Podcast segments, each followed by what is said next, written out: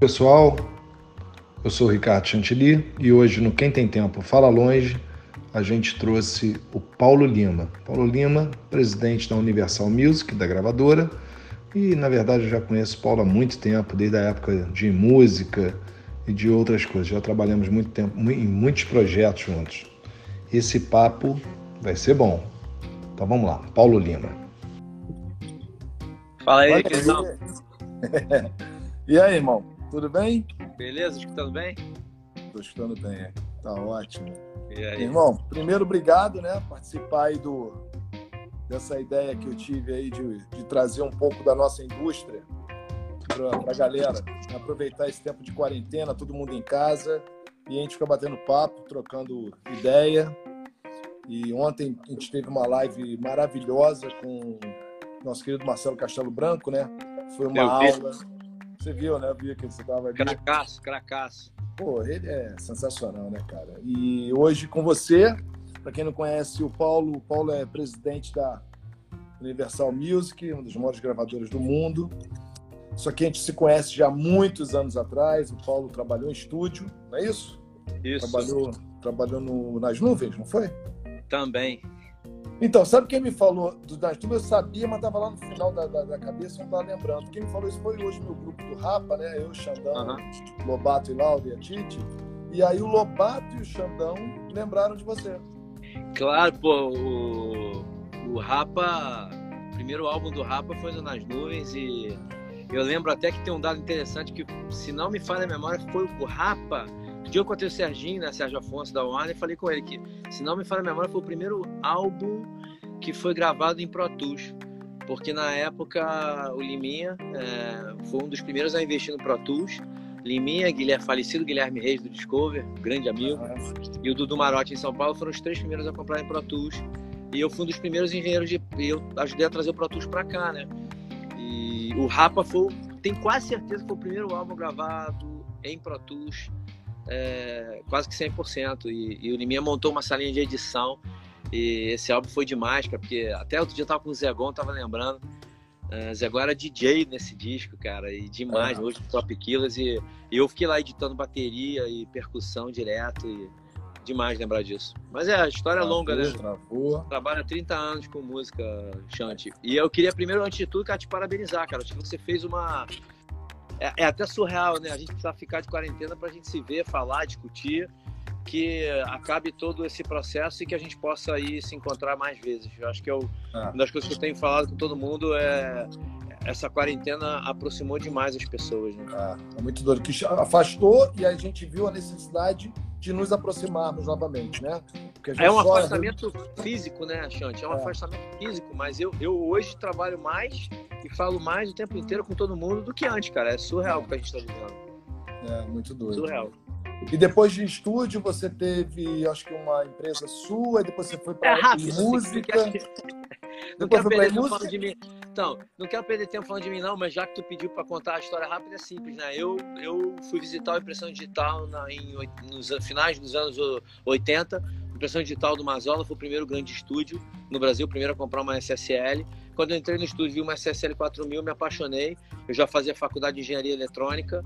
É, e aí entrei no estúdio como assistente de estúdio, servindo cafezinho, arrumando cabo, né, enrolando cabo de microfone. E aí, em três meses, estava gravando Milton Nascimento, Chai, Voo de Táxi da Angélica. E aí veio uma enxurrada de, de discos no, no impressão digital. É, um trabalho lindo do, do, do, Paul Simon, que gravou lá com Mazola. Aí veio, veio toda a parte de também. A Globo usou muito impressão digital na época, a transmissão do Rock in Rio, cara. De, né, o segundo Rock in Rio foi transmitido é, e toda a mixagem foi feita lá dentro. E, era um timaço, né? Era pô, Marcelo Saboia, Eduardo Costa, de dois grandes professores, foram praticamente meus professores de hands-on na mesa. É, e, e, aí a gente mixou ali para Rock in Rio. Eu lembro que Rock in Rio foi uma loucura. Gente, eu lembro que eu entrei no estúdio sexta-feira e saí numa terça. Aí eu parei, cara. Falei, cara, não quero essa vida para mim não, de ficar alterando. E ali eu pedi demissão para o Mazola. E aí dali eu fui, teve uma passagem antes do Nas Nuvens muito interessante, duas na verdade, porque aí eu saio do Impressão Digital é, e aí fui num churrasco, cara, na Serra de Petrópolis, onde eu tô agora, inclusive. Fui num churrasco na casa do Max Pierre. E aí o Max era diretor artístico da Ação Livre. E aí ele me chamou, pô, vai lá no, no, na Ação Livre e tal. E aí foi demais, cara, porque eu entrei na Som Livre, tava gravando Xuxa, Roberto Carlos e Cazuza. E aí, como é que fica, né, cara? Aquele clima de novo. Mas aí eu falei, Max, eu quero trabalhar aqui, mas eu quero ficar de. Eu tô fazendo engenharia, eu quero ir para back-office, eu quero fazer manutenção, cara. Eu fui o primeiro estagiário de engenharia eletrônica na São Livre, cara. Não, e nessa época as gravadoras eram gravadoras, porque elas tinham as mesas e os estúdios. Por isso não, o nome cara, gravadora. Época, demais, né, cara? São Livre na época tinha quatro estúdios, cara. Rodava todo mundo ali. Estúdio 2, famoso estúdio 2 da São Livre do Roberto. É. E foi uma escola para mim, porque ali eu pude. Eu já tinha passado pela operação digital com, né, com toda a parte de operação, gravação, mixagem, todo o processo em si, né? Aquela época em que não existia o digital e cortava fita e baixava a rotação, é, slice tape e botava o fone e ficava rodando a máquina e alinhava a máquina e no impressão a gente baixava o tom alterando a velocidade da máquina tudo analógico e aí fui para manutenção da som livre com experiência de operação e aí me formei em engenharia eletrônica. Quando eu me formo em engenharia eletrônica a Poligram monta o timaço né? Inclusive com o nosso Marcelo Castelo Branco. Monta o time lá de Mainar Max Pierre Castelo Branco e Kilser e aí o Max me leva para Poligram e aí eu fui trabalhar na Poligram como técnico de manutenção, uh, isso em 92, 93, técnico de manutenção dos estúdios. E aí, onde a Poligram tinha aquela quantidade né, de trabalho e equipe técnica.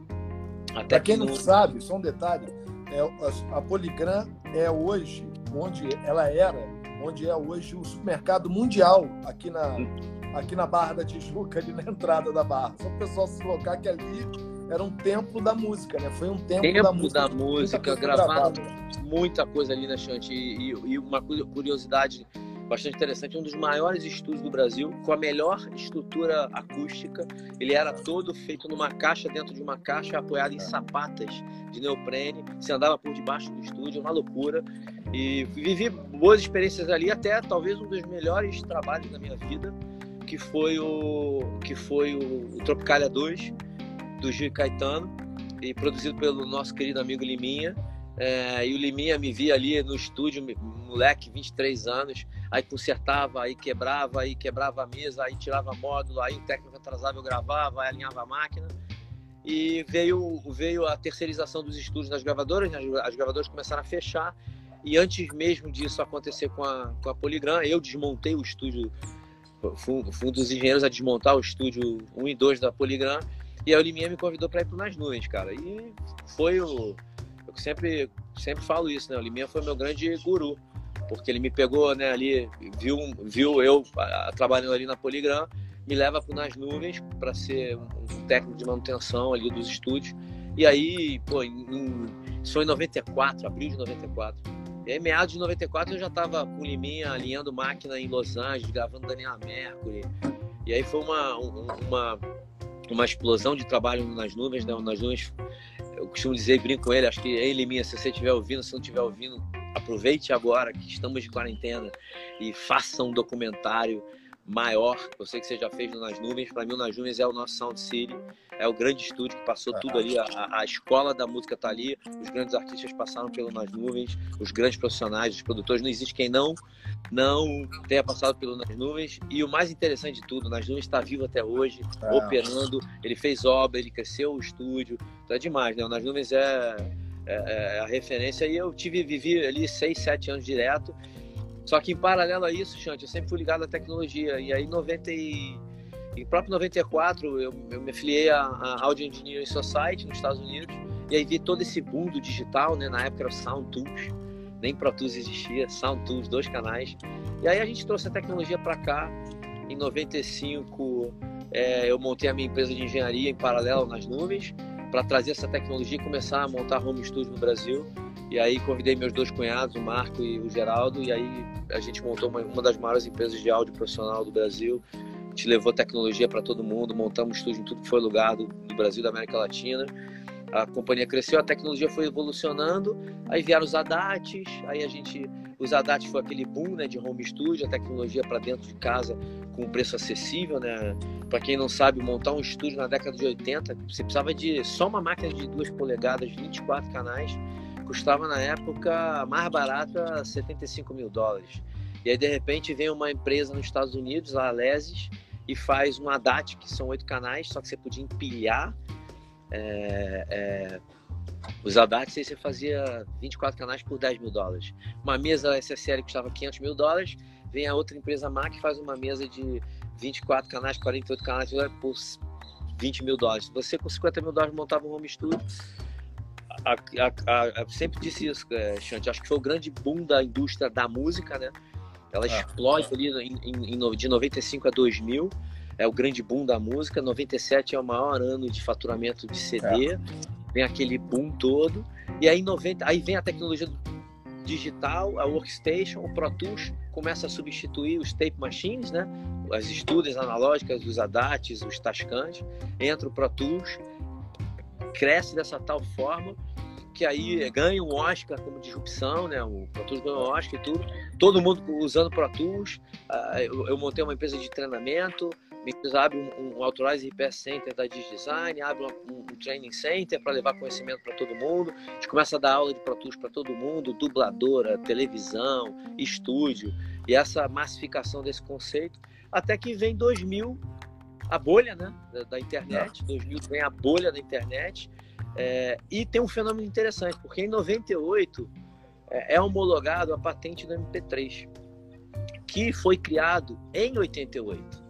Em 1988 foi criado o MP3 na Alemanha, no Instituto Fraunhofer. E aí em 88 é criado, mas demorou 10 anos para a indústria homologar a, a, patente do MP3.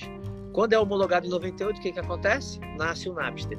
E aí começa a pirataria digital, começa o peer-to-peer, -peer, começa o boom da, da, da pirataria, o boom da internet em 2000, até que Jobs, muito esperto, lança o iPod em 2001, cria o conceito de massificar a distribuição de um conteúdo, né? Todo mundo ripava o CD é, e passava para o iPod. E aí, em dezembro de 2003, ele, ele lança de forma incrível a loja do iTunes, em dezembro de 2003.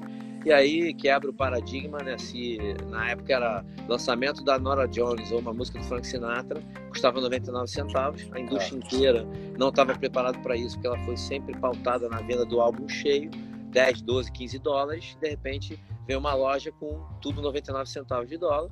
A pirataria segue forte digital, o iTunes começa a dominar o mundo. Só tentando dar uma pincelada nos, nas datas importantes antes. E aí, 2003 vem o iTunes, 2000 e, dezembro de 2003 vem o iTunes, 2003 eu encerro meu ciclo de engenharia de áudio e toda essa parte de instalação.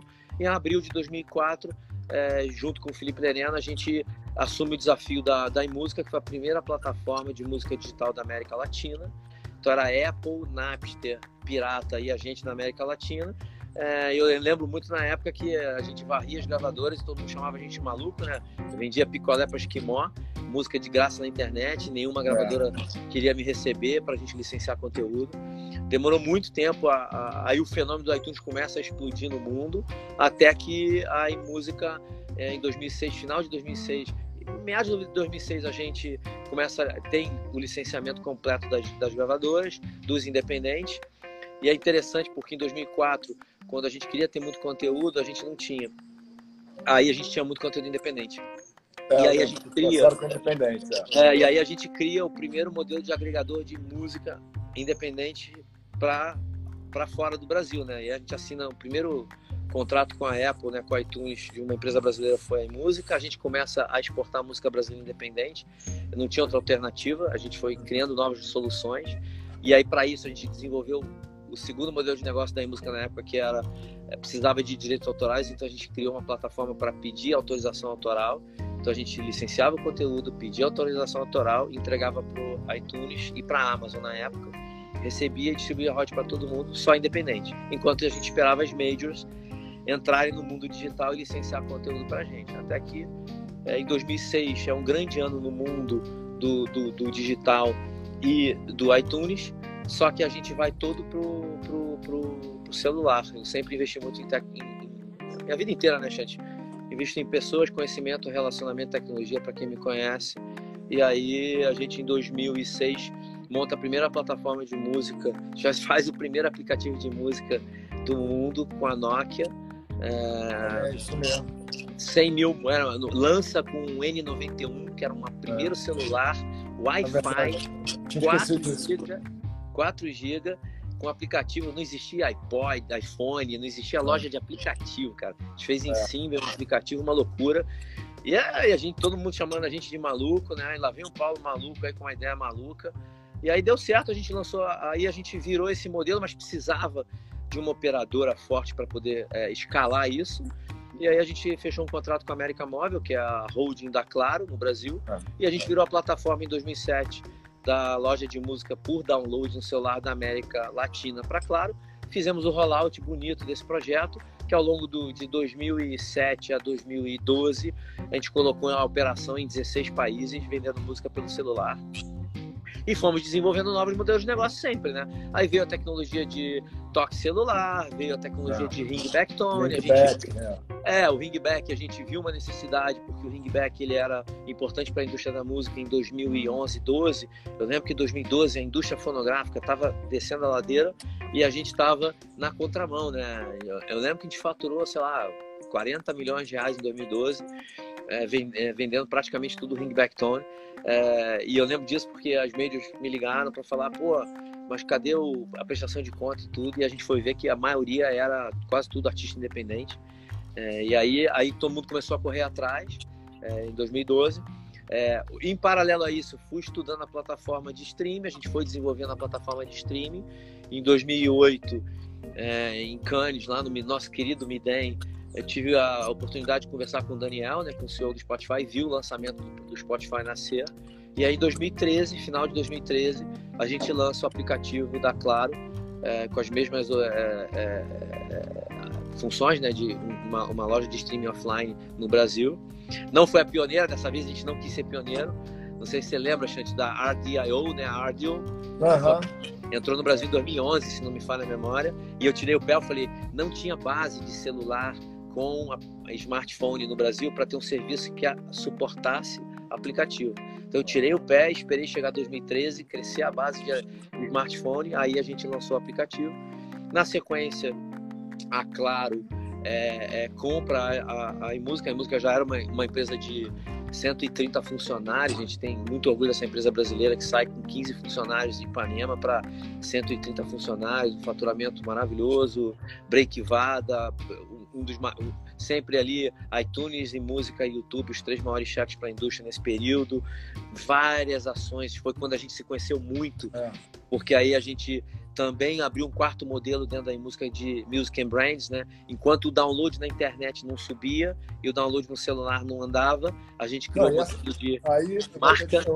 Teve a história bacana que a Coca-Cola procura a gente, a gente fazia muita música para a Coca-Cola, eu, Álvaro, Simon, e aí eles apresentam um projeto, uma ideia da Rádio Coca-Cola FM. E veio lá da Espanha. Isso. E aí os caras, né, na apresentação, foi uma sexta-feira, me lembro que foi de 11 da manhã às 8, 7 da noite, sei lá, todo em inglês e tal. E os, e os gringos, né, os espanhóis, não, que nós temos as liberações. E a coisa mais difícil lá atrás era ter liberação para usar uma música em qualquer coisa, para um download, para um streaming, para qualquer coisa. E aí era uma briga, uma, uma guerra. Né?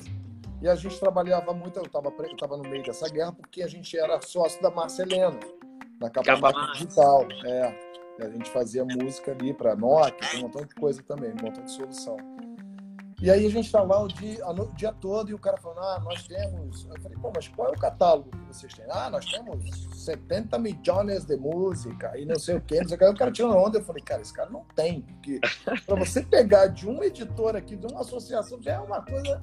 Tá, tá, tá. Eu tentando aí. O que aconteceu? Os caras não conseguiram. Nós éramos a parte artística e eles, né, os gringos, eram a parte tecnológica, vamos dizer assim, né? E aí a gente conversou com a Adriana, que está até morando hoje lá em Atlanta, né, da Coca-Cola, a gente falou, Adriana, esse cara contou um monte de mentira hoje. Aí ela, hã? Que isso, Chantilly? Porra, falei isso 8 horas da noite, a gente acaba da reunião e foi pra sala dela. Falei, cara, ele contou um monte de mentira. Ele não tem isso, ele não vai entregar. Chantilly, o cara veio da Espanha convidado pela Coca-Cola para apresentar pra gente. Como é que eu vou dizer pro meu chefe que ele tá mentindo? Eu falei, então faz o seguinte, manda cinco perguntas. Pergunta quais são as, as eu não lembro agora. Isso, isso, isso, isso, isso. O cara não respondeu, óbvio. E aí não consegui implementar e a gente chamou aí música e vocês, blum, botaram e se transformaram na plataforma de música da Coca-Cola FM para os outros países, né? Cara, esse projeto foi incrível, porque a gente foi muito coincidência, porque a gente teve um buraco de receita até o download chegar e dar receita para a indústria. A gente foi para o celular e começou a dar receita para a indústria de full track nas operadoras. Uhum. Em 2007 lança a loja da Claro, em 2008 a gente entrega conteúdo na Vivo e na TIM. As três começam a gerar receita de full track, mas ainda era baixo.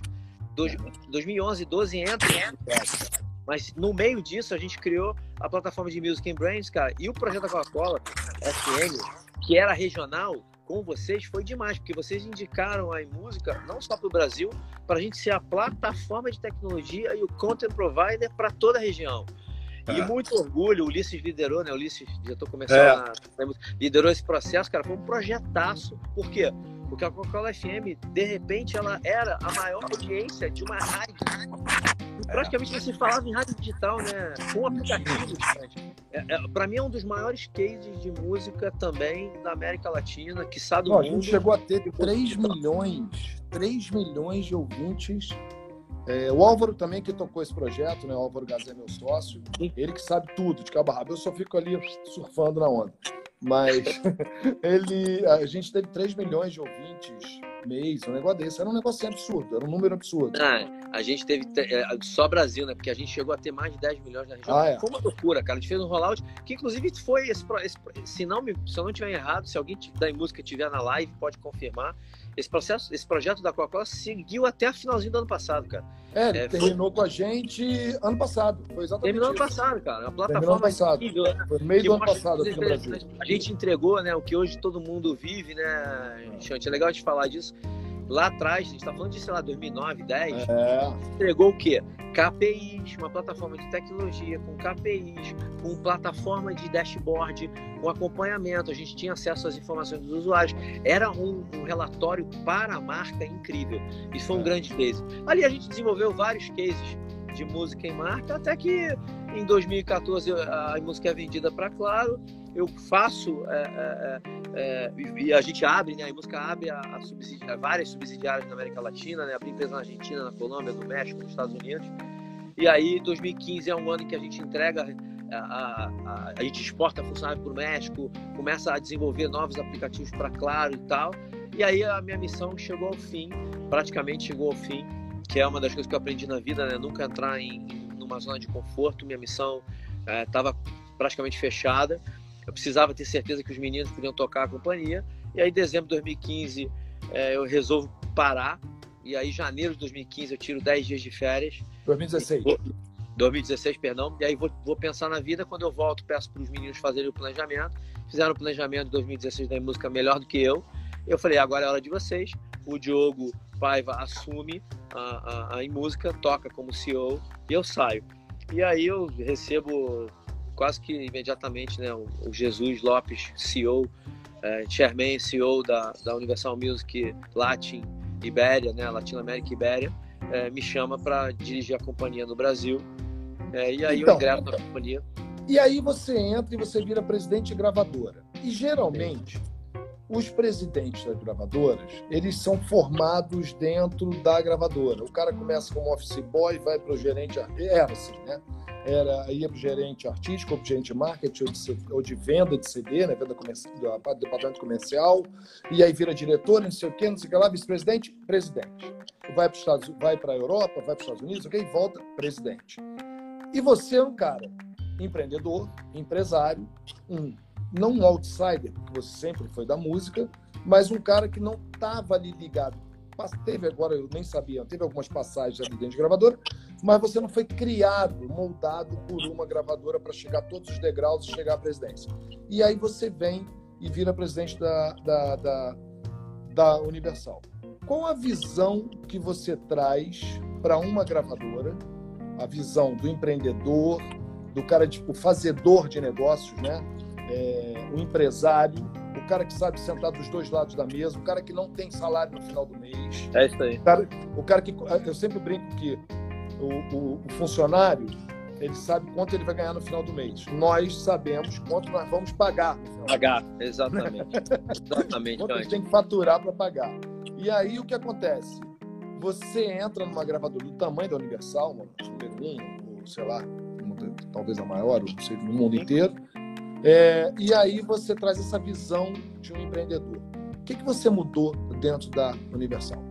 Tá, Xante, assim, é só até antes de te responder, eu, eu me questionei muito, porque quando eu fecho a minha missão na música, na minha cabeça, a, a eu já estava fora, entendeu? Eu já tinha uh, missão cumprida na indústria da música.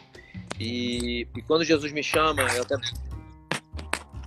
dentro da minha cabeça eu tinha esse pensamento pô, só se, só se a Universal me chamar, porque a Universal é. Eu não sei trabalhar com quem é pior do que eu, né? Eu só sei trabalhar com quem é melhor do que eu. Aquela velha história, né? Eu sempre gostei de jogar futebol e eu preferia ser o lateral esquerdo do time de cima do que o camisa 10 do time de baixo.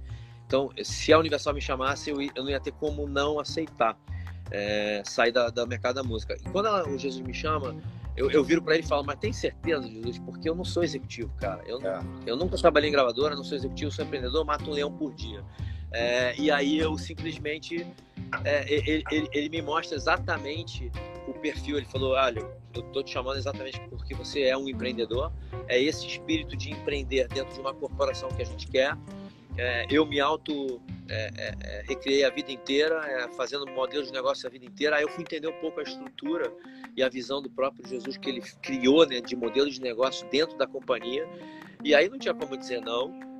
eu me senti quase que foi a mesma sensação que quando eu larguei minhas empresas de engenharia no Brasil, que eu cheguei a abrir a Ground Control nos Estados Unidos, Geraldo mora até hoje lá, a Ground Control segue firme e forte, é authorized representative de design nos Estados Unidos, o Marco toca Ground Control no, no, no, Brasil, sempre fui empreendedor, né? Fora isso, puta, montei empresa de vinho, montei empresa de restaurante, meu negócio é empreender. Mas eu viro pro Jesus e falo, Jesus, sou empreendedor. E ele fala, por isso que a gente quer você com essa tua visão. E eu senti esse chamado do tipo, é, realmente, como eu, eu, eu, eu, eu tinha na minha cabeça todo o ciclo, né? De, de, varrer o chão do estúdio, enrolar o cabo de microfone, servir o cafezinho, apertar o botão da máquina, alinhar a máquina, a produzir, gravar. Tem, né, a minha história, né, Xande? Gravar ao vivo, levar o digital para ao vivo, ganhar alguns Grammys como engenheiro. Então, assim, eu fiz um ciclo todo. Depois eu fui o pioneiro para botar a música dentro de casa, incentivar a produção da música, né? A indústria fonográfica de, de, 90, de 2000 a 2010, ela despenca. É 2015, né? Ela, ela só atinge a, a curva de subida em 2015. Foi o primeiro ano que a indústria volta. Esses foram 15 anos onde só desce a ladeira. Ah. E, e, as pessoas não entendiam o digital. E eu, quando eu fui montar para a música, foi exatamente também esse chamado. Olha, é, é, vai lá mais uma vez, né, se fuder aí um pouquinho e ajudar a indústria a criar o digital. Eu, quando fui chamado, também assim, me senti na obrigação de, com toda a bagagem, a experiência que eu tinha, principalmente do digital, de entrar numa gravadora e mostrar que uma gravadora acabou, cara, que não existe mais uma gravadora. Para começar, parafraseando o que você disse, não tem nem mais estúdio dentro da gravadora, cara. A gente não grava nada. Quem grava são os artistas nos estúdios que, inclusive, eu ajudei a montar. São os é. estúdios terceiros, são os produtores. Então a gente entra numa gravadora, cara, com a visão que é o que eu falei, Jesus. Vamos lá. Primeiro, não sou executivo, sou empreendedor. Ok, ok. Segundo, a gente vai ter liberdade de poder criar, porque se eu não criar, eu não fico um mês. Cria. Terceiro, o core, né? Jesus, Lucian Range. Ah, é óbvio, né? Passei no processo de seleção, tive 45 minutos de reunião com o Lucian. E quando eu vi a visão do Lucian, e na minha entrevista com ele foi muito interessante, porque a gente chegou a uma conclusão, né? Como eu, eu, eu tinha criado o lado da produção, eu tinha um lado de produção, de, de engenharia, de tudo. Depois fui para o lado de digital, de distribuição, principalmente os modelos de, de digital, de operadora. Quer dizer, a indústria fonográfica ela perdeu esse link, Chante, entre artista, compositor, produtor, estúdio, criação e distribuição e digital. Como eu tinha as duas coisas, eles brincaram comigo, ah, a gente quer que você seja esse link novo. Né? Linka o que você sabe. Meu filho, linka o que você sabe fazer que vai dar certo. E aí a gente, no primeiro dia da companhia, day one, né, cara? Assim, dia um, primeiros minutos da day primeira... One, você, não, você não pode falar day one, porque day one era da concorrente. Dia 1, um, cara, day one. tá tudo certo. Day one nem deu certo lá, porque a estratégia para mim estava equivocada. É, Hoje é, tá interessante, mas a estratégia foi equivocada. Na época, que esse é o barato, né, cara? Eu sou amigo de todo mundo, eu, como plataforma, trabalhei para todas as gravadoras, que é o mais curioso, Xande. trabalhei com todo mundo, distribuí o conteúdo de todo mundo, menos da Universal, porque a Universal sempre foi pioneira. A Universal, em 2006, criou uma plataforma na França, chamava DigiPlug, e ela tinha um supply chain de distribuição digital para o mundo. Era a única empresa que eu não tinha na música, eu não fazia contrato direto, tinha que passar, era a Universal. Curiosa, curiosamente, virei presidente da Universal e aí eu assumo no, no dia primeiro e deixo bem claro, olha só, então a partir de hoje, lembro direitinho meu primeiro discurso, a partir de hoje a Universal Music Brasil deixa de ser uma gravadora e passa a ser uma empresa de conteúdo, mídia e entretenimento. E baseado nesses três pilares, a gente começa a desenvolver vários modelos de negócio. Né? Então, a primeira coisa é quebra essa disrupção de que a gente agora é uma gravadora nessa forma. A gente começa a, aquele é, é, é, é, aquele velho ditado quando você assume uma posição nova, não importa o que seja. É, eu, eu, tenho na minha cabeça que perder tempo é perder vida, é um dos meus lemas de vida. Então, tem um livro muito bom, naquele Os 90 Dias, né? Então, eu botei na minha cabeça que eu tinha 90 dias para entender a companhia, ver o que estava errado, mudar o que tinha que mudar, tirar quem tinha que tirar e, e e chamar quem tinha que chamar. Então, foi, foi, foi, os 30 primeiros dias foram muito intensos, mas foi fácil de identificar os problemas principais da indústria. A indústria, basicamente, era um mar, um mar revolto com vários transatlânticos afundando. É, então, a gente faz rapidamente o quê? É, você não tem como desafundar, né? Então, você tira o, o, o navio, você basicamente o que eu fiz foi é, chamar pessoas para me ajudar. Então, eu convido alguns executivos do mercado, pouquíssimos, né? fiz poucos movimentos.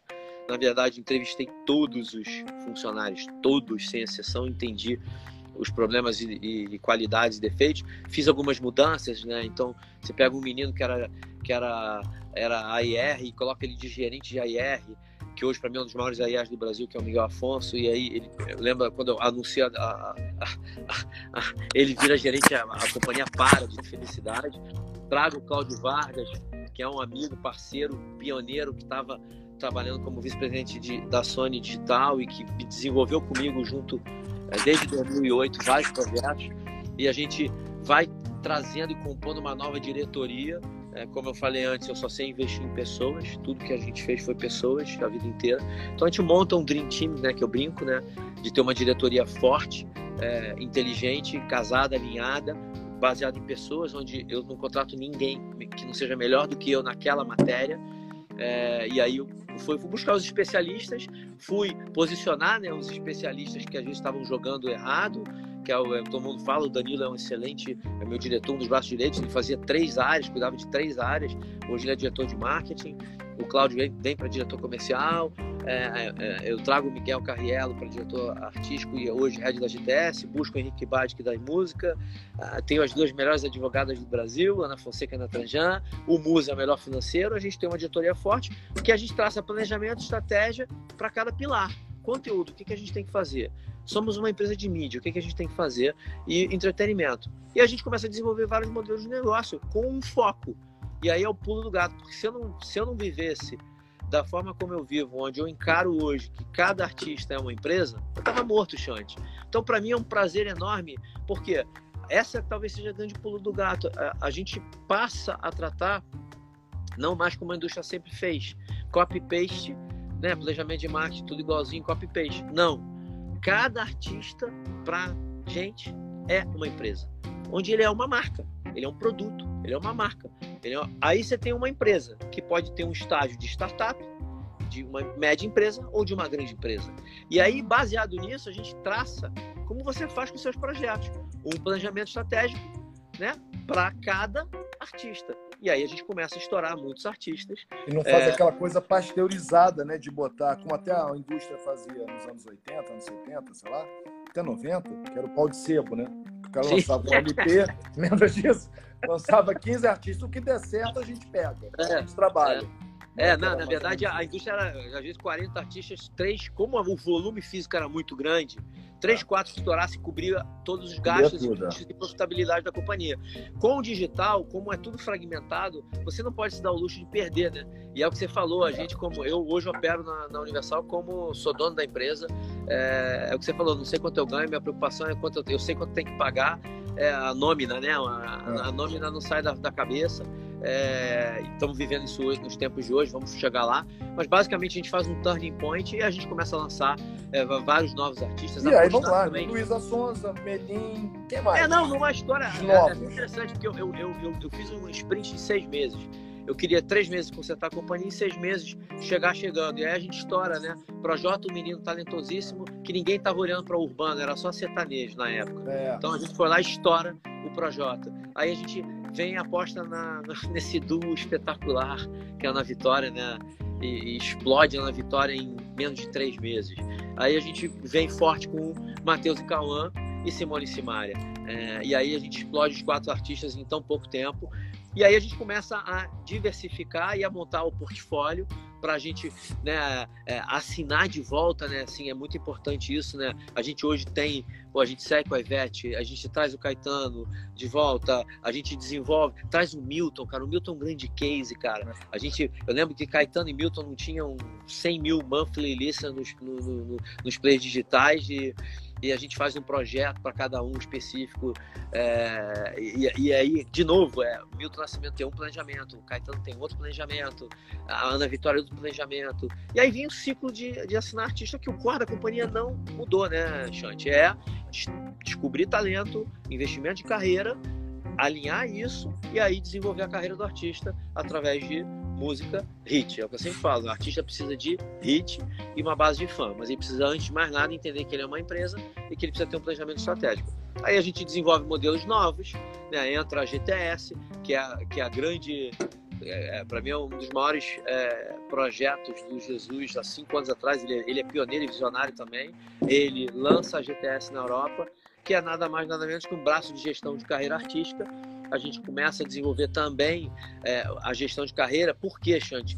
Para a gente alinhar o planejamento estratégico. Eu preciso ter alinhamento de, de estratégia com os artistas. Então, quando você junta quatro patas, né? Eu costumo é. dizer que você junta quatro pés do banco, o banco não cai. Quando você pega um artista que tem talento, você pega o produtor que ele tem artístico com talento, você pega a gente com nossa parte, fazendo o nosso trabalho, e você pega o manager alinhado, não tem volta. Fica faltando uma coisa: ter hit. Se tem esses quatro alinhados e tem hit, acabou. Muitos dos problemas que a gente teve é porque faltava um alinhamento com, as, com, o manager. Então a gente foi começar a, a, a, desenvolver o modelo da gente trabalhar forte com o manager, junto com os managers. E aí foi esse sucesso, né? O que, que todo mundo pergunta, o que, que tem em comum nos 16, 17 artistas que a gente estourou Breaking Art nos últimos três anos? Ana Vitória, Projota, Matheus Galão, Simone Simar, Estúdio 67, Márcia Felipe, a Lauana, o Felipe Araújo, Melim, João, Luísa Sonza. Tem uma coisa muito, muito comum, cara. Não faltou talento do artista, não faltou hit, não faltou a gente, mas 100% de alinhamento. Sendo a gente sócio ou não, né? Uso o case da Ana Vitória, que a gente não é sócio, tem o Felipe Simas, que é o empresário, que é muito, muito alinhado com a gente em termos de planejamento de estratégia dois, três anos de visibilidade, guia, planejamento, estratégia. É o que eu sempre falo: você vai montar uma empresa para vender fone, você vai fazer um planejamento de. Antigamente era five year plan. Hoje em dia, meu conselho, dois aninhos, porque tudo muda em dois anos. Mas faz a guia de dois anos. Aí você vai equacionando e alinhando essa guia. Com isso, a gente foi é, crescendo os modelos de negócio, a gente criou a, a, as plataformas também fora o mundo convencional, né? então a gente lança a plataforma de festival urbanamente para entrar na linha urbana, a gente cria a nossa plataforma baseada que o artista é um produto, a gente cria a nossa loja e-commerce, né? o Music Store. Quando todo mundo diz que o físico acaba, a gente lança uma loja e a gente. É, é, eu lembro que no dia que a gente lançou, a gente alinhou estrategicamente com a turnê da Sandy Júnior ano passado e a gente vendeu é, 32 mil CDs em duas horas. Quando ninguém mais compra CD, porque aí a gente vem com outro foco para uma loja de físico. A loja o Music Store ela tem um cunho, é, é uma loja de conexão do artista para o fã. É o que a gente chama de D2F, né? Direct to Fan ou Direct to Consumer, dá no mesmo. Mas para quê? Para que o fã possa ter o objeto do, do, do, do, artista. E a gente não está falando só de música, né? A gente hoje vende vinil, vende CD, vende DVD, escoou o estoque que estava parado nas lojas americanas e nas outras lojas para canalizar, mas a gente entra no segmento de moda, acessório, decoração. A gente vende quadro, a gente vende cooler, cerca. Um dos produtos mais vendidos é o balde do Zeca Pagodinho. Quem, quem, quem não quer ter o balde do Zeca Pagodinho na sua casa? Legal isso. Né? A gente está aí agora com uma pré-venda, lançando uma pré-venda do violão da Ana. A gente com a coleção, é, é, é a caixa da Sandy Júnior com 16 CDs, cara. Aquilo ali nem abre, o pessoal não abre. Um dia eu é. fiz uma matéria que a gente vende muito vinil e muita caixa e vira presente, né? Vira é, memorability, né? Vai para estante, vai decorar o, o vinil vira o quadro e acaba que é engraçado porque a gente lança e reedita álbuns maravilhosos, né? Tim Maia, a gente fez um lançamento aí de Tim, de Avan, Gal Costa, Chico, Tom e Elis, tudo de 70, 72, 74 e que acaba que a pessoa que compra LP vai no no, player, no seu player digital, vai na Apple, no Spotify, no Deezer, ele escuta é, acaba escutando o digital porque comprou um vinil, entendeu? Porque ele não quer abrir o vinil. Então a gente cria um modelo novo que é baseado também é, nessa visão em que a gente vê o artista como marca. O artista é uma marca. Em cima disso, um planejamento, uma estratégia para a gente fazer acontecer. Cara. E a gente vai desenvolvendo novos negócios. Né? Em cima disso tudo, Agora, vem a GTS. É, então fala, é aí que, é aí que eu vou entrar com uma outra pergunta. Tem, continua. É, aí, vem, aí vem a GTS, né, cara, que, que vem crescendo aí nos últimos. Principalmente ano passado, foi, a gente brinca que é o ano zero da GTS no Brasil, que a gente começa o ano com quatro artistas e fecha o ano com 22 artistas, com vários modelos de negócios distintos. Todo mundo pergunta, mas espera aí, qual modelo de negócio? A gente tem os guidelines né, da companhia, da, da, da multinacional, para respeitar, mas a gente tem uma flexibilidade de buscar o melhor acordo para o melhor artista, para que a gente possa estar confortável e ter o melhor desenvolvimento, o melhor planejamento, a melhor estratégia em cima desse artista. É, a gente cria um modelo também bastante interessante logo na chegada antes de falar da GTS, que eu lembrei de outro modelo que também para mim é disruptivo, que foi a gente começa a contratar, além de artista, produtor. A gente contrata produtor. Por quê? Porque antigamente, Chante, o artista ia na gravadora com a fita debaixo do braço é. mostrar pra gente. Hoje o artista vai no estúdio dos produtores. Verdade. Então a gente abre esse modelo, contrata nossos queridos talentosos amigos da Red Media é, e a gente aí já de, de, largada lança o João, agora o Vitão é, e tantos outros estão por vir. A gente começa a, a, a contratar novos produtores para trabalharem para a gente como uma extensão do nosso time de AR, que é um novo modelo de negócio onde a gente traz o produtor como sócio, né? É muito justo ele dar como sócio do projeto, ele descobre o artista, desenvolve o artista junto com a gente. É, e aí a gente vem completar o modelo agora com a GTS, que é a nossa é, e, e, tem muito a ver com o momento que a gente está vivendo, porque é o nosso braço de live, né? É onde a gente, junto com os empresários, a gente não vem para brigar com o empresário, a gente vem para trabalhar junto com os empresários tá aí a prova dos sucessos né, de Felipe Araújo, de Laona Prado, do Melim, que nós somos co-managers, né, do João, é, onde a gente, do Atitude 67, que agora inclusive é 100% da GTS, é, onde a gente é full manager da, da, da, da do, do Atitude 67, e a gente consegue, através da GTS, alinhar esse, esse essa estratégia para que a gente possa pôr em, em prática tudo aquilo que a gente quer, pensa e acredita do artista. Então, e aí. Quero... aí. Não vou ficar falando aqui, cara. Não, então tá. Vou, vou dar umas cortadinhas porque a gente fala muito. Eu, eu, eu, tô, eu agora, essa minha nova função de apresentador, né, de, eu tô brincando que eu sou o Pedro Bial do Apocalipse. Vamos pro coronavírus, vai. É.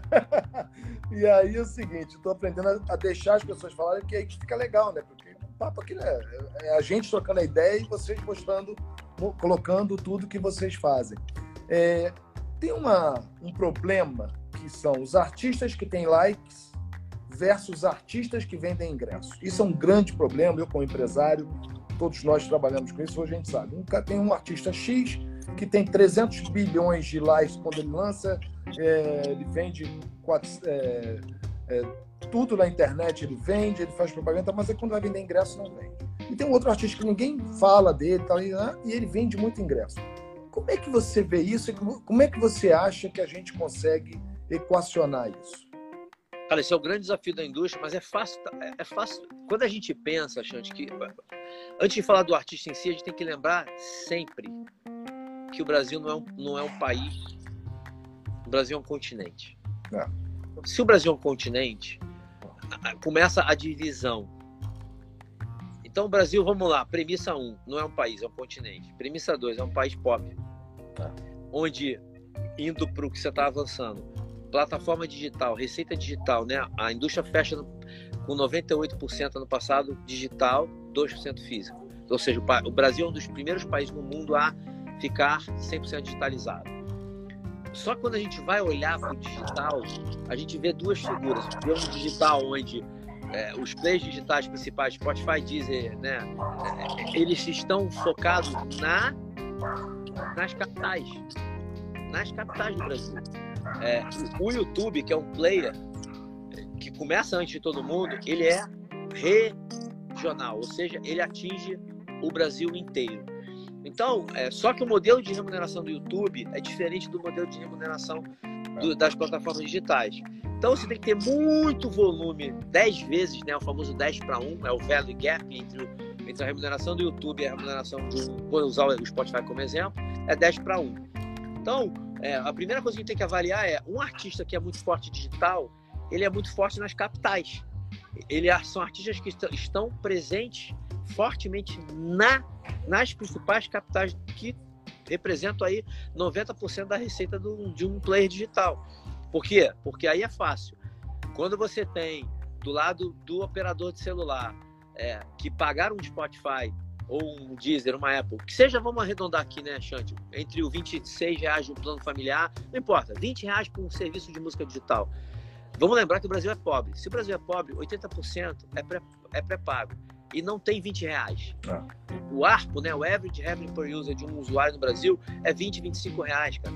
Para ele falar, pagar, então assim, ele não está engajado ainda nesses players.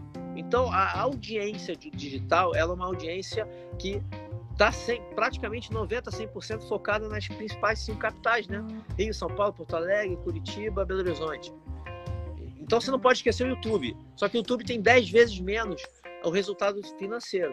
Uhum. Então, é, o digital ele não é forte para todo mundo, porque nem todo artista é forte nessas capitais. Primeiro fato. Segundo, o, o, aí vai muito para o setor, né, para o gênero musical que o artista está. Né? A gente vive num país? Não, a gente vive no continente. Se a gente vive no continente, vou dar o um exemplo do, do Gabriel Diniz, nosso falecido Gabriel Diniz. Forte artista lá de cima do Nordeste, que fazia show pra caramba. Márcia Felipe, minha artista querida, que faz show pra caramba no Norte Nordeste. Mas faltava o quê? Virar digital, a gente brinca, né? Ser forte no digital. O que, que a gente faz? Traz eles através de uma estratégia para entrar forte na região Sudeste. É quando a gente lança ano passado Jennifer, que é uma explosão no, no, no Sudeste. E aí o Gabriel segue vendendo ticket e segue no digital, começa no digital a ganhar dinheiro. A Márcia Felipe é a mesma coisa, a gente faz um, um funknejo, faz uma música Quem Me Dera junto com o Jerry Smith para entrar forte em São Paulo. E a história do digital. Começa a trazer receita digital fazendo sua carreira de show. E acontece ao contrário, artistas que já nascem nesse ambiente digital, quer dizer, é, é e, e, e nos gêneros musicais principalmente, você conhece bem, no pop, é, é, é, na, na nova MPB e no pop, onde o ticket médio é um pouco mais baixo e o, e o show né, é, é, um pouco menor, a gente não está falando de festival e nem de é. multidão, acaba que o resultado financeiro de um artista nesse setor depende muito da estratégia que o manager emplaca. Então vem muito do manager. Arrisco a dizer que o artista que é forte no show e não está no digital, falta uma estratégia digital alinhada a conteúdo e é uma estratégia com o seu provedor de conteúdo, que tem essa conexão para buscar isso. E ao contrário, os que são fortes no digital têm que trabalhar muito, muito inteligente com o manager para levar essa música, saída desse centro para a periferia, para o Brasil, para crescer os shows. E é exatamente o que a gente vem fazendo. Né? A gente, eu vou dar alguns exemplos, né? É, e cada artista tem seu tem sua estratégia. Ana Vitória é uma, é uma, uma artista que trabalha com cimas alinhado com a gente com muita é, é, é, estratégia e tem seu sucesso nos dois. É, o Melim é um produto Brasil. Toda a estratégia com os empresários e os nossos sócios, somos sócios do Melim, foi levar a música do Melim, que já era muito forte digital, para o Brasil inteiro. Agora, eles começaram a entrar em? Festivais grandes, foram fazer. É, saiu do circuito de teatro, foram para casas maiores, 4, 5 mil. até fazer 10 mil, até tocar abrindo, a tocar para Sandy Júnior para 100 mil pessoas. Agora fizeram a, a tour do, do Maroon 5 pro Maroon 5, né? 20, 30 mil pessoas. Uma explosão. Alinhado o quê? Estratégia, gente. E aí você vai para o pop, principalmente, né? Você pega um, o Vitão, que a gente é, é o grande case, é, é um artista extremamente talentoso, né? Com muita, muito poder de. É, João e Vitão, muita composição, muita força na música, muita estratégia alinhada com a gente. Nós somos full manager do, do, do, Vitão, onde a gente sai de um cachê que era nada para um cachê representativo, com uma estratégia de fazer os shows pelo Brasil, de levar a música dele pelo Brasil, mas através aí entra de novo, né? Talento, o show entrega, né? Eu costumo dizer também que e você sabe disso, né, Chante? Não adianta a gente fazer todo o planejamento, toda a estratégia, mas se o artista não, não chegar na hora da verdade, o show, o show entrega. É. O show coloca o cara ali. Se não tiver gogó, não tiver é. música, não tiver hit, o cara não volta o cara não volta, o cara não volta. Então, quando você tem essa composição de tudo que eu tô falando associado a hit, hit, hit, hit, não tem jeito, cara. O show vai fazer assim, ó.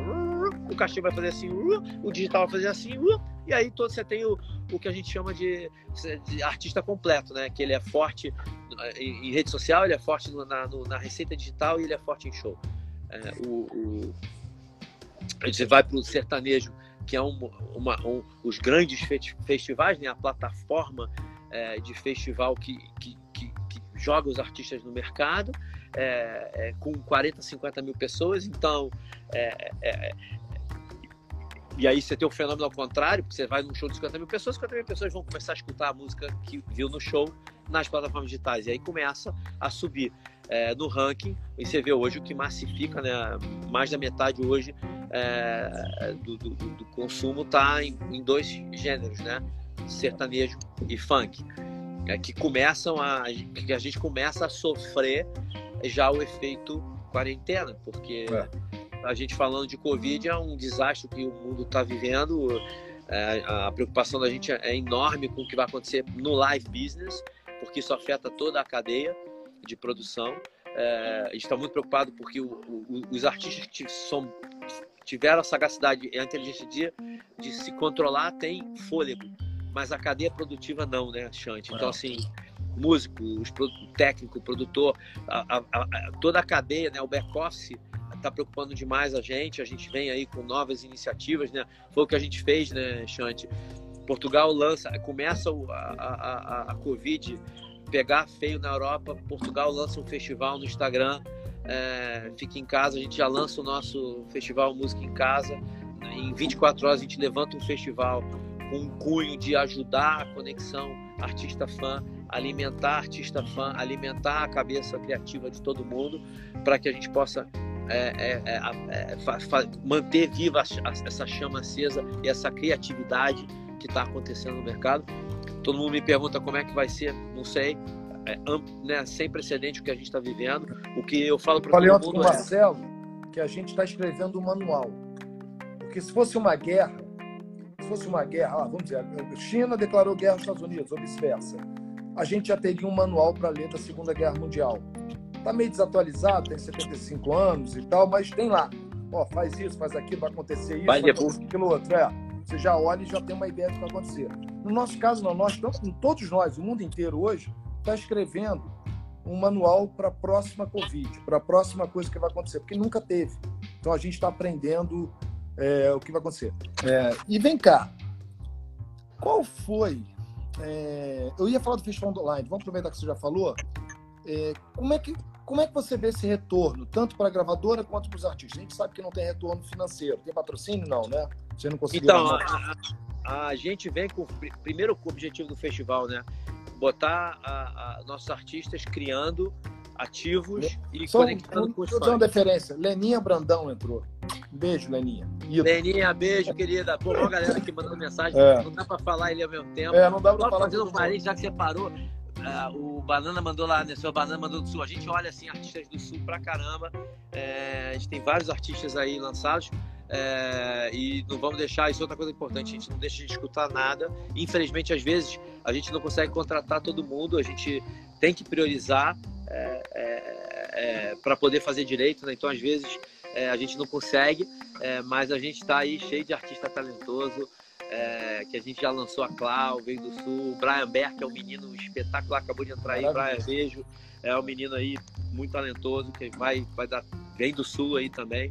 Enfim, voltando para tua, voltando aqui, é, o festival vem com esse cunho e é óbvio, né, Chante, a gente agora está buscando as marcas com um único objetivo, cara, é buscar patrocínio para a gente poder monetizar é, músico, artista e técnico, é, principalmente os músicos e os técnicos que não têm esse recurso. Né? A ideia do festival também é uma plataforma para que a gente possa também monetizar através de marcas os músicos e técnicos dos nossos artistas, porque essa é a grande preocupação.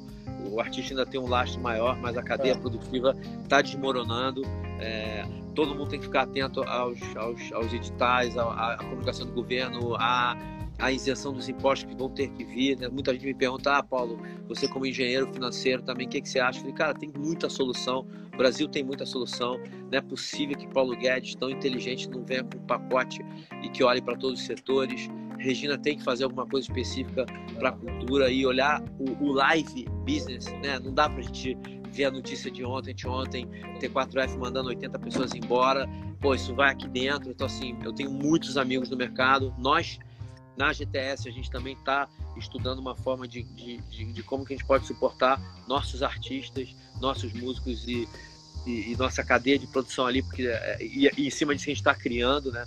É, muita, muita coisa. E é o que eu falo para todo mundo. Agora é a hora que a gente está é, e a gente é uma, uma trabalha numa área de criatividade. Então agora é a hora da gente usar a mente ativa e criativa o tempo todo. A gente está fazendo esse esforço com toda, não só a diretoria da Universal, mas toda, todos os empregados. É, a gente lança desafio para trazer ideia. A gente precisa de muitas ideias. Às vezes de uma ideia sai muita coisa. A gente tem, né, Chante? Não preciso dizer, da mesma forma que a gente lançou o festival em 24 horas, a gente tem várias ideias em curso aí para monetizar a cadeia produtiva. É, o Marcelo falou uma coisa ontem que eu acho que a gente tem que, de certa forma, botar um ponto de atenção que é bastante interessante, que é o fato dos OTTs que vão consumir mais música do que, né, vão consumir mais, mais produtos nossos dentro da plataforma deles, é, eu acho que é o grande momento agora da indústria, da nossa indústria, é, pensar em modelos de negócios diferentes um pouquinho, porque o payoff ele é muito ruim, é muito favorável para quem oferece uma série, um documentário, mas a gente tem que pensar que agora a gente precisa de uma receita recorrente. Então, é. É, é, o conteúdo precisa pensar, né? Compositores, né? A propriedade intelectual é de quem cria. Os criadores precisam pensar não só no dinheiro na frente, né? No adiantamento, mas ter um revenue share para que essa receita siga. É, eu acho a que... gente está o coronavírus está trazendo uma ideia de seguinte: não adianta a gente ficar no nosso mundinho isolado dos outros mundos. Isso em todos os sentidos. A roda tem que girar e para a roda girar, todas as microengenharias e as grandes rodas têm que estar, têm que estar girando em, juntas. Aquele Sim. negócio do egoísmo, né? Eu estou dentro da minha casa, maravilhosa, mas eu sei que o coronavírus está entrando aqui, daqui a pouco mata todo mundo, ou eu não posso sair da minha casa maravilhosa, você não pode sair da tua, porque você não pode sair na rua. Não adianta nada. Tem uma rua maravilhosa, tem uma... e isso não está acontecendo só com o Brasil, está acontecendo no mundo inteiro. Está acontecendo na Sim. Alemanha, na Itália, na... em tudo quanto é lugar, entendeu? Então, quer dizer, eu acho que a gente tem que repensar, não tem como. Nós vamos ficar três semanas, quatro semanas em casa, e se a gente sair igual, é, eu acho que é um desperdício. Né? Ontem eu até brinquei com o Marcelo, brinquei no bom sentido. Eu falei que eu, eu sempre, sempre imagino sempre penso no lado bom de qualquer desgraça. Tem que ter um lado bom. É, e pelo menos agora o povo brasileiro, o povo do mundo, está aprendendo a lavar a mão.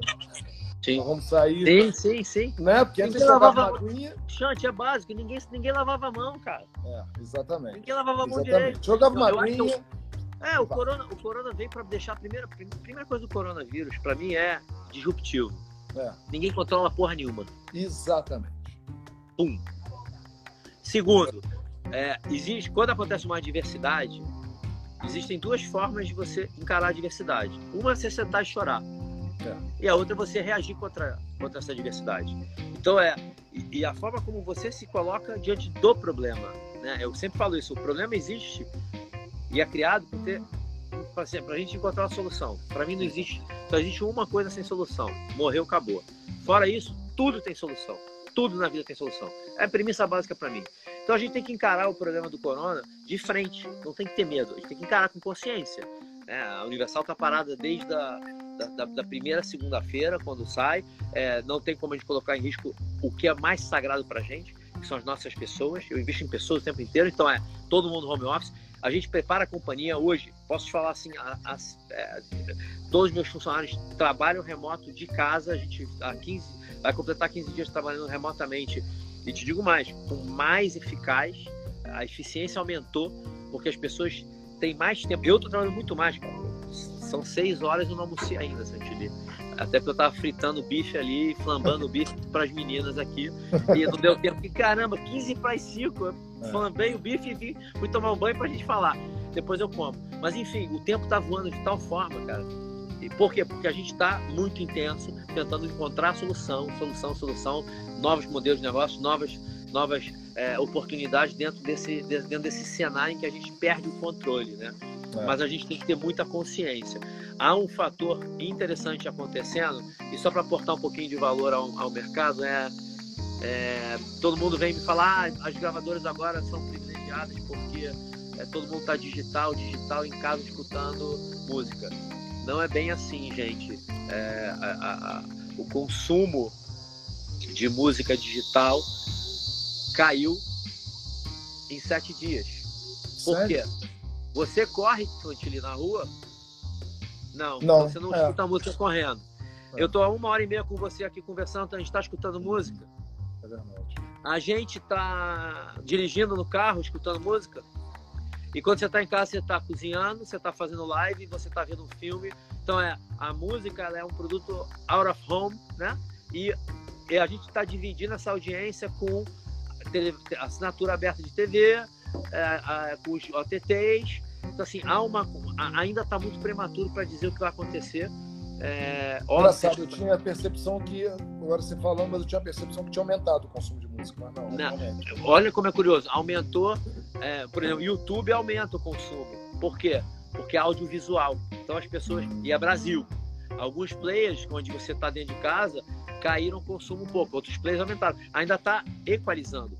Ninguém sabe, não tem controle. É. Vamos aguardar mais 30 dias. Daqui a 30 dias a gente vai ter o ballpark de tudo, vai ter o, o, a macro visão. A gente precisa de 30 dias aí para traçar os trends dos próximos meses. Né? O que eu costumo dizer só é o seguinte: qualquer negócio para ser saudável, Chante, precisa de 20% de EBITDA. Seja os restaurantes dos meus amigos, seja qualquer outra companhia, né? Precisa de um, no mínimo 20%. 20% de um ano são dois meses e meio, né? É, é, dois meses e meio sem trabalho, não tem negócio que fique de pé o que dê lucro. É, então o governo precisa fazer alguma coisa de incentivo fiscal para que a gente não pague imposto nos próximos três, quatro meses, que tenha a anistia de muita coisa para que dê musculatura. Não, eu, eu, no meu caso particular, nós, eu e o Álvaro, nós renegociamos o escritório de anos, milhões de anos, nós renegociamos, renegociamos 50% do valor do aluguel, e o apartamento da minha ex-esposa e do meu filho, eu renegociei, o cara não quis renegociar, eu falei, tá bom, tô saindo, vou esperar acabar, pago integral e saio. E aí ele veio, voltou atrás ontem e me deu cinco meses por metade. Eu falei, ok, se não, tchau. Não tem é como. Isso. Não, é, é uma das coisas. Renegociação faz parte desse processo todo. Por outro lado, Xande, todo mundo pergunta, ah, mas está caindo o consumo. Tá, está caindo o consumo, mas você está pagando mesmo a mesma assinatura. Então, se a gente, se a, se a indústria digital, né, a indústria fonográfica, o resultado digital não perder assinantes, então, por favor, não percam, não cancelem sua assinatura continua escutando música, mesmo que você baixe o consumo, que você está dividindo, o dinheiro no final do mês é igual. E eu arrisco dizer que o artista vai ganhar mais, por quê? Porque vai aumentar, o, bolo vai ser fatiado em menos consumo. Então vai mais, mais grana para todo mundo. Então, na verdade, não é quem vai perder dinheiro. Agora, estudos ainda recém, está é, muito recente tudo. Países na Europa, principalmente Espanha e Portugal, é, Itália, né? Espanha e Itália já mostraram uma queda acentuada de consumo bastante. É, ainda não sabemos o quanto isso vai afetar as receitas digitais no Brasil. Qual é a minha maior preocupação disso tudo, Chantilly? É porque o Brasil é um país pobre e se a gente não tiver, se, se é, é, o, o, 15, né, 20 milhões é, de usuários hoje de, de, de tudo, né? É, se teu filho não tem, não tem comida, cara, você não vai pagar 20 reais de um play de música. Você vai cancelar porque você tem que comprar uma comida, cara. Então, assim, é, esse é um lado que me preocupa muito e o lado outro que me preocupa demais, a violência, cara. Porque ah. se você a violência começa a chegar já no, no, em estados né, na periferia do Rio, São Paulo, é, então o governo precisa agir rápido para a gente poder é, voltar com essa com essa com essa cadeia. É o, é o movimento no live business. Por favor, não cancelem e não peçam reembolso. É. Sigam. O show foi postergado. Nós, é. nós, todos os nossos shows, os nossos artistas foram postergados, mas vão existir. Não cancelem, eles precisam desse dinheiro para sobreviver. Então, é, é, agora é a hora da gente, você falou bem, da gente se unir todas as classes, cara. Não existe mais competidor. Não existe mais é, eu, eu, Paulo, Sérgio, Marcelo, né, é. as gravadoras, os independentes, os agregadores. A gente tem que se unir. O live business todo tem que se unir. A gente tem que pensar em iniciativas é, é, é para levar é, modelos de negócios criativos para o mercado e buscar dinheiro para a gente poder entregar isso para para a cadeia, principalmente para a cadeia de produção, né? Então, é, que, que, que vai ser a, a grande afetada. É verdade. E vem cá, puxando um pouquinho para três anos para cá, qual foi a importância da criação do Condzilla, da Condzilla, para as majors? Ela Cara, eu uma... que... O que, que, ela... o que, que o Conde mostrou para vocês? Cara, eu acho que não dá para falar do Conde sem falar do Rodrigo, né? Tem que falar dos dois, cara. Condzilla e GR6 ah, são os dois grandes berços né, de, de, do funk, né? É, e o, o, o, eu não sei muito bem a história, mas o Condzilla trabalhava com o Rodrigo na GR6, onde nasce o berço do funk é, e traz essa cultura do funk para traz para o mainstream, né? Vamos colocar assim. É, todos os dois trabalham alinhados com as majors. Né? Hoje é, é, eles, eles têm modelos que são competidores, né? Eles trabalham é, é, é descobrindo artista, desenvolvendo artista, trazendo artista especificamente do funk, mas eles são parceiros das gravadoras, né? A, a, eles não fazem o que o distribuidor digital faz. Então, o Condzilla tem acordo com a The que é da Sony, a GR6 tem acordo com a Ingrooves, que é da Universal. E os, é, então, as duas majors trabalham junto com os dois maiores provedores de, de, de funk do Brasil e entregam conteúdo para que cada um possa consumir. É, é, de novo, eu lá atrás fui o primeiro a criar o modelo de agregador de música digital exatamente para a música digital democratizou. Ela, qualquer artista hoje pode lançar sua música através de um agregador na plataforma. Daí se vai estourar e se vai ser acontecer é outros 500. Mas ela democratizou. E o trabalho de trazer a cultura do funk que o Rodrigão faz, fez, faz e continua fazendo, e que o Condzilla também, é espetacular para levar essa cultura do funk para todo o Brasil. Eu tenho um problema que eu tenho que abrir aqui para você. Diga. Tenho grandes amigos empresários, meus irmãos, caras que me mostraram tudo, mas que não querem falar comigo, que estão com vergonha. Zé Forte, Fernando Furtado, que acabou de aparecer aqui. Fernando, um beijo, Muda. O mais fofinho do Brasil. O cara que, né? É, pô, são os dois melhores abraços do Fernando e do. Ai, agora me deu branco aqui, né? Esqueci o nome, daqui a pouco volto, minha, minha memória.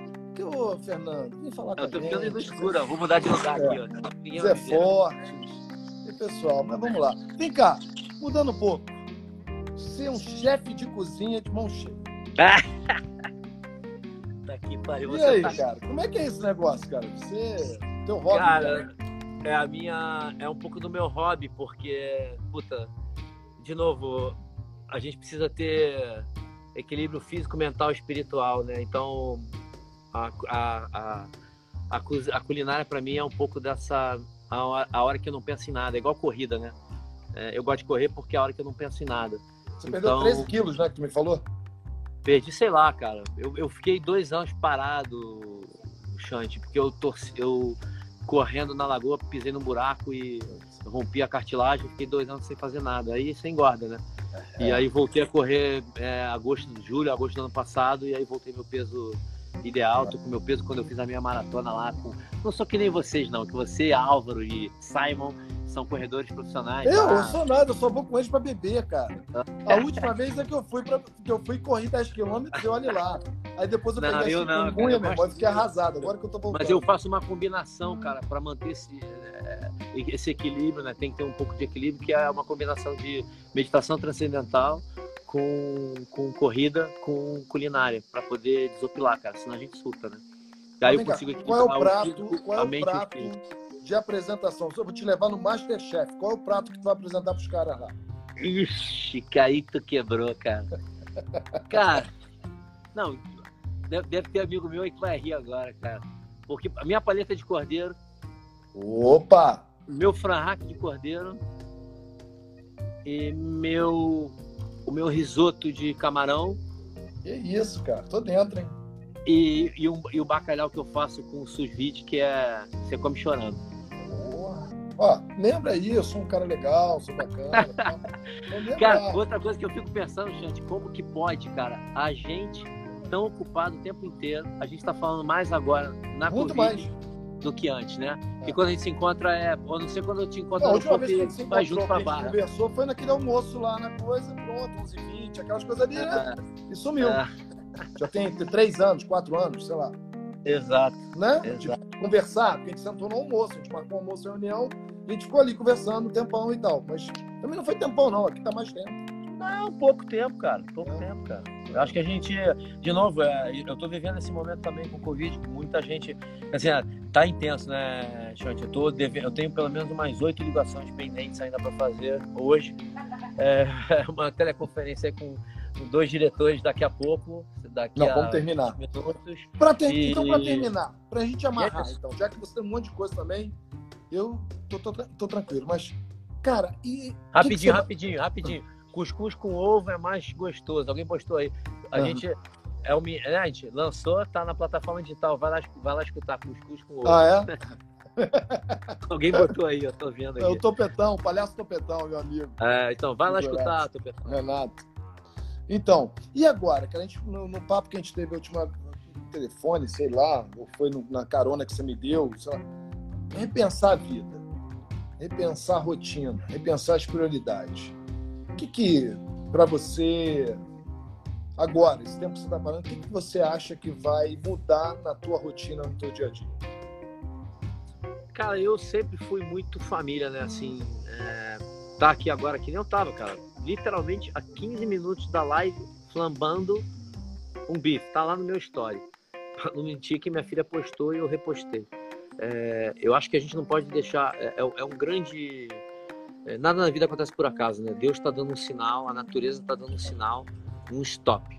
Né? A, a, o que a gente está vivendo é um stop. Para, para e repensa tudo.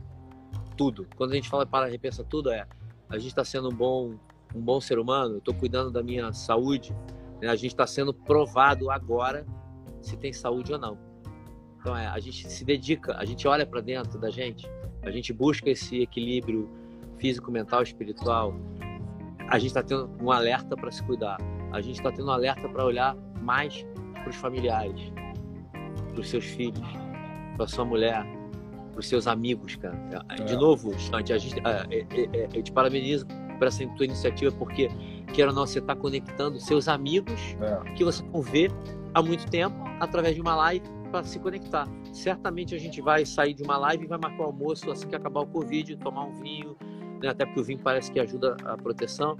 É. Então, assim, é, de novo, cara, é, é, é, um momento em que, se a gente olhar para a adversidade, a gente tem que é, aproveitar esse momento para buscar é, uma melhoria interna, acho que no ser humano, cara. Eu acho que, que vai daquilo.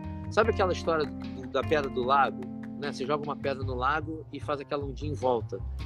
Eu acho que é, é um alerta para a gente repensar é, dentro da sua casa você tem dois lixos, você faz o lixo orgânico separado do lixo reciclável.